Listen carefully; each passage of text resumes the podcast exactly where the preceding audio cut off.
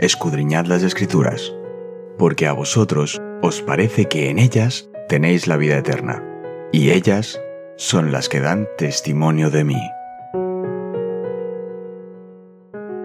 Es momento de nuestro encuentro con Cristo. Hola, hola, ¿qué tal queridos amigos? Bienvenidos sean todos ustedes un día más a nuestro encuentro diario del estudio de la Biblia. Soy tu amiga Cristina Rosas y es un placer poder darte la bienvenida un día más a este audio. Hoy con el título El ataque de Satanás. Nuestro calendario de hoy dice 27 de marzo, lunes 27 de marzo. Queridos amigos, desde el principio Satanás procuró destruir a Cristo. Vamos a Apocalipsis capítulo 12, versos 4 y 5. Y su cola arrastraba la tercera parte de las estrellas del cielo, y las arrojó sobre la tierra. Y el dragón se paró frente a la mujer que estaba para dar a luz, a fin de devorar a su hijo tan pronto como naciese. Y ella dio a luz un hijo varón, que regirá con vara de hierro a todas las naciones, y su Hijo fue arrebatado para Dios y para su trono. Como vemos, el enemigo siempre quiso destruir a Cristo. Sin embargo, fracasó en cada intento. En el nacimiento de Cristo, por ejemplo, un ángel advirtió a José y a María de los planes viciosos de Herodes, y ellos pudieron huir a Egipto. Jesús se enfrentó a las tentaciones más acuciantes de Satanás en el desierto, con un escrito está, y por ende halló protección en la palabra de Dios. Y al morir en la cruz, reveló la magnitud de su amor y nos libró del castigo de la condenación del pecado. Mediante su resurrección como nuestro sumo sacerdote viviente, nos libera del poder del pecado en nuestra vida. Vamos a leer algunos textos bíblicos y te invito a que puedas definir los siguientes símbolos. El dragón, la mujer, el hijo varón y la vara de hierro. Comencemos con Apocalipsis capítulo 12 versos 4 al 6. Y su cola arrastraba la tercera parte de las estrellas del cielo y las arrojó sobre la tierra. Y el dragón se paró frente a la mujer que estaba para dar luz, a fin de devorar a su hijo tan pronto naciese. Y ella dio a luz un hijo varón, que regirá con vara de hierro a todas las naciones y su hijo fue arrebatado para Dios y para su trono. Y la mujer huyó al desierto, donde tiene lugar preparado por Dios para que allí la sustenten por mil doscientos sesenta días. Vamos ahora al verso 9 del mismo capítulo 12. Y fue lanzado fuera el gran dragón, la serpiente antigua que se llama Diablo y Satanás, el cual engaña al mundo entero fue arrojado a la tierra y sus ángeles fueron arrojados con él. Efesios capítulo 5 versos 25 al 27.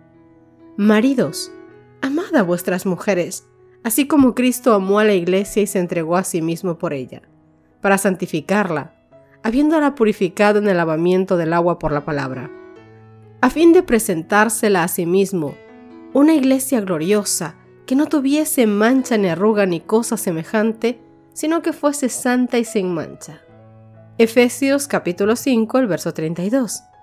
Grande es este misterio, mas yo digo esto respecto de Cristo y de la Iglesia. Salmos capítulo 2, versos 7 al 9. Yo publicaré el decreto. Jehová me ha dicho, mi hijo eres tú, yo te engendré hoy.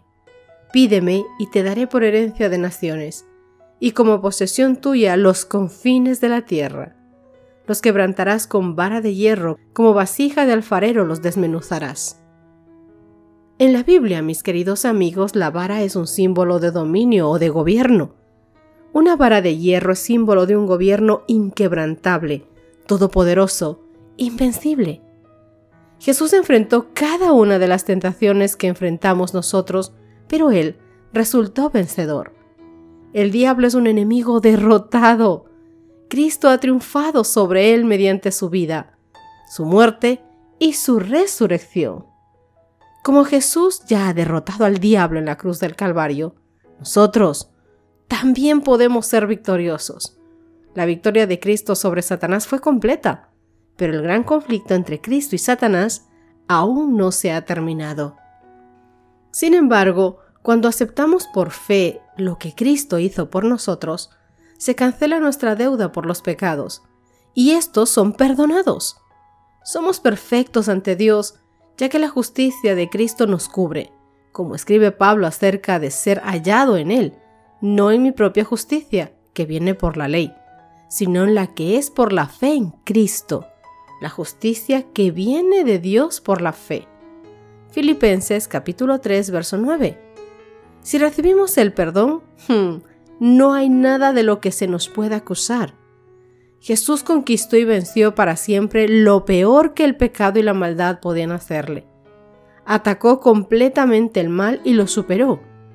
Cuando aceptamos a Jesús por fe, su victoria es nuestra, mi querido amigo.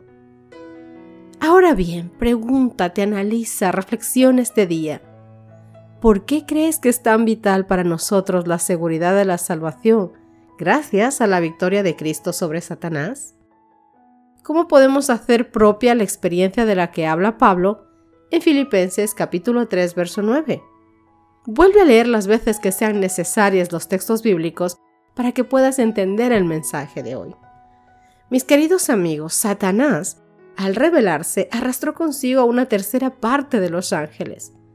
Estos se apartaron del Padre y del Hijo y se unieron con el instigador de la rebelión. Teniendo presente estos hechos, debemos obrar con la mayor cautela. En el mundo tendréis aflicción, dice Juan capítulo 16, verso 33. Pero el Señor Jesucristo dice, en mí tendréis paz. Las pruebas a las cuales son sometidos cada cristiano en la tristeza, en la adversidad y en el oprobio, son los medios designados por Dios para separar el tamo del trigo. Nuestro orgullo, egoísmo, malas pasiones y el amor por los placeres mundanales deben ser todos vencidos.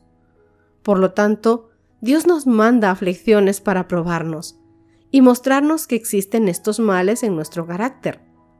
Debemos vencerlos por su fuerza y por su gracia, a fin de participar de la naturaleza divina, habiendo escapado de la corrupción que está en el mundo por la concupiscencia.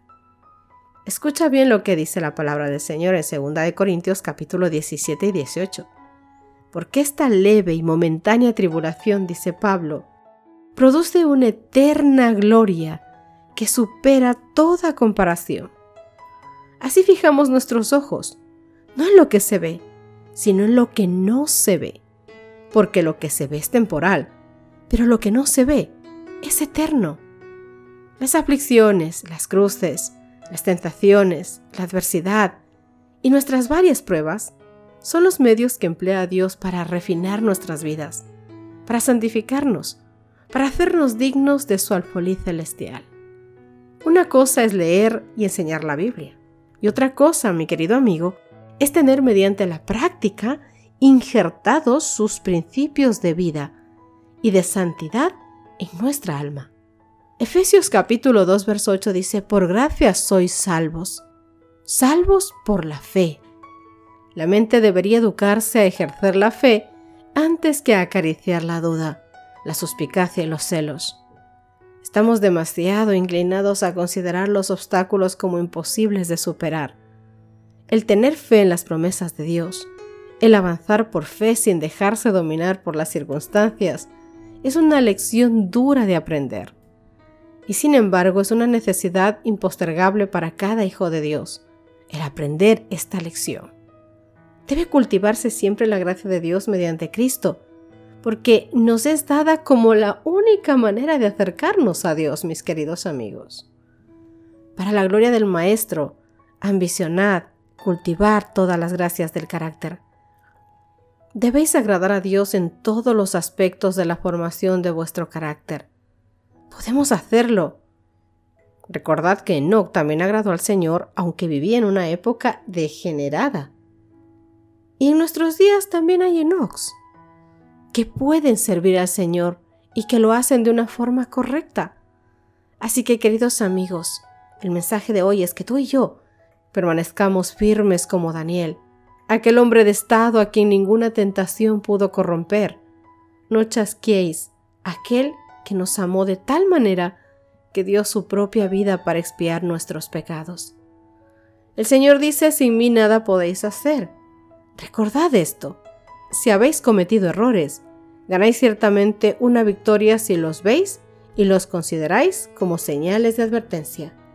De ese modo transformáis la derrota en una victoria, chasqueando al enemigo y honrando a nuestro Redentor.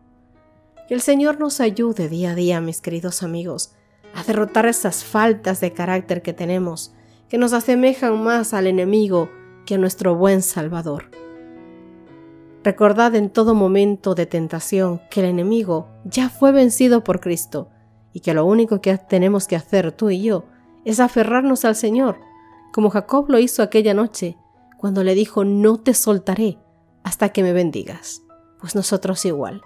Mientras estemos en esta tierra, no nos soltemos del Señor Jesús hasta que nos bendiga, hasta que Él haya hecho su voluntad en nuestras vidas. Ora conmigo, mi querido amigo y amiga que me escuchas.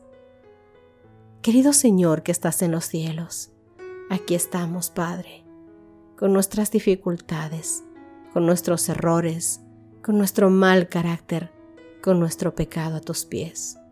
Señor, toma en tus manos todas estas cosas, desaparecelas de nuestro corazón.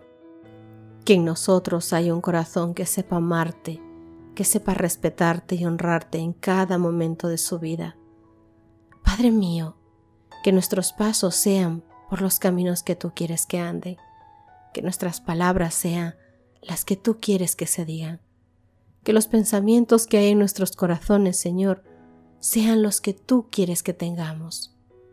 Permítenos que tú seas el centro de nuestra vida, que nosotros queremos en torno a ti, Señor, que nos gocemos de tenerte en nuestras vidas, que te invitemos día a día a que seas tú quien tome el timón de nuestras vidas. Oh Señor, ven, reina en cada uno de nuestros corazones. Te rogamos esto no porque lo merezcamos, sino confiamos en tu infinito y sagrado amor y en los méritos de tu grandioso nombre, el nombre del Hijo de Dios, Jesús. Gracias Señor, muchas gracias. Amén y amén. En tu nombre, querido Jesús. Amén. Mis queridos amigos, Dios les bendiga. Nos encontramos mañana. Gracias por acompañarnos. Te recordamos que nos encontramos en redes sociales. Estamos en Facebook, Twitter e Instagram como Ministerio Evangelike. También puedes visitar nuestro sitio web www.evangelike.com.